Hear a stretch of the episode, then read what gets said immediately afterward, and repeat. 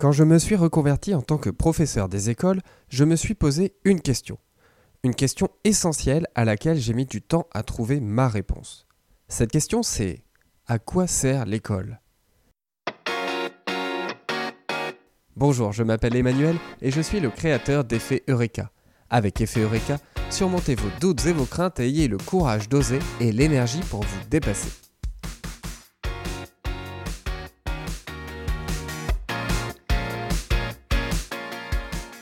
Lorsque j'ai trouvé ma réponse à cette question, ma détermination à réussir ma reconversion s'en est trouvée décuplée. Ma réponse à cette question, c'est ouvrir le champ des possibles.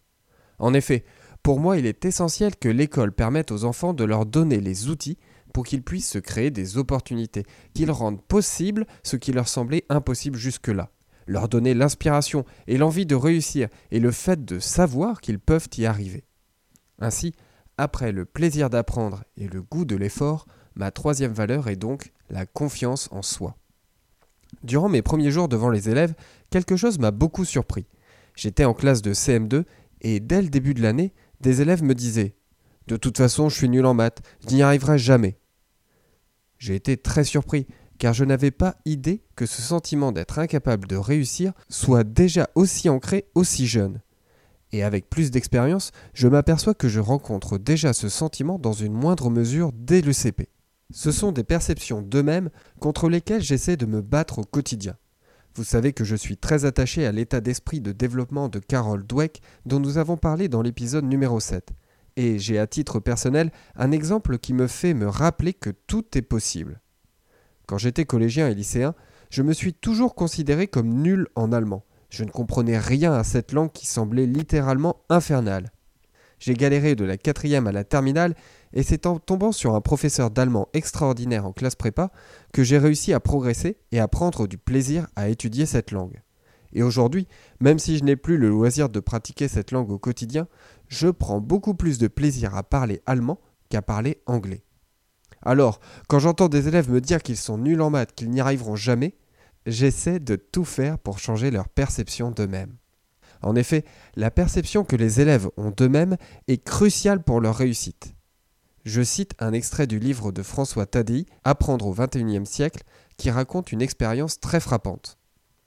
Prétendant donner aux élèves un même exercice, on donne à la moitié d'une classe un exercice facile, à l'autre un exercice infaisable.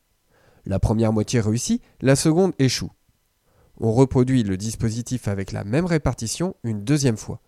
Résultat identique.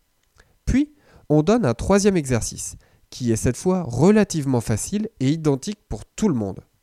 Eh bien, 80% des élèves vont le réussir, 20% vont le rater ces derniers appartenant tous à la moitié de classe qui a échoué précédemment.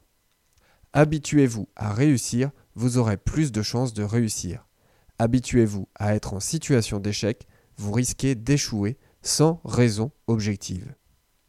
Fin de citation. Et là, le rôle des enseignants est majeur, notamment le regard qu'ils portent sur leurs élèves. Je cite à nouveau.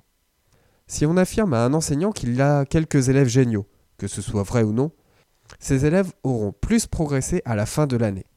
L'idée que se font les professeurs de leurs élèves produit un effet majeur sur les apprentissages, incitant l'enseignant à avoir des attentes élevées à leur égard, eux-mêmes créant un climat affectif plus chaleureux, à donner plus d'informations sur les performances réalisées, à faire apprendre plus de contenu et des contenus plus difficiles, et à donner plus d'opportunités de répondre et de poser des questions.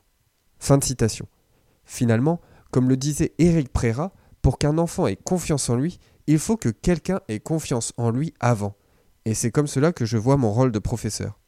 C'est pourquoi je suis persuadé que tous mes élèves vont réussir, sans exception, quelles que soient leurs difficultés, et même si certains auront besoin de chemins différents ou de plus longtemps pour y arriver.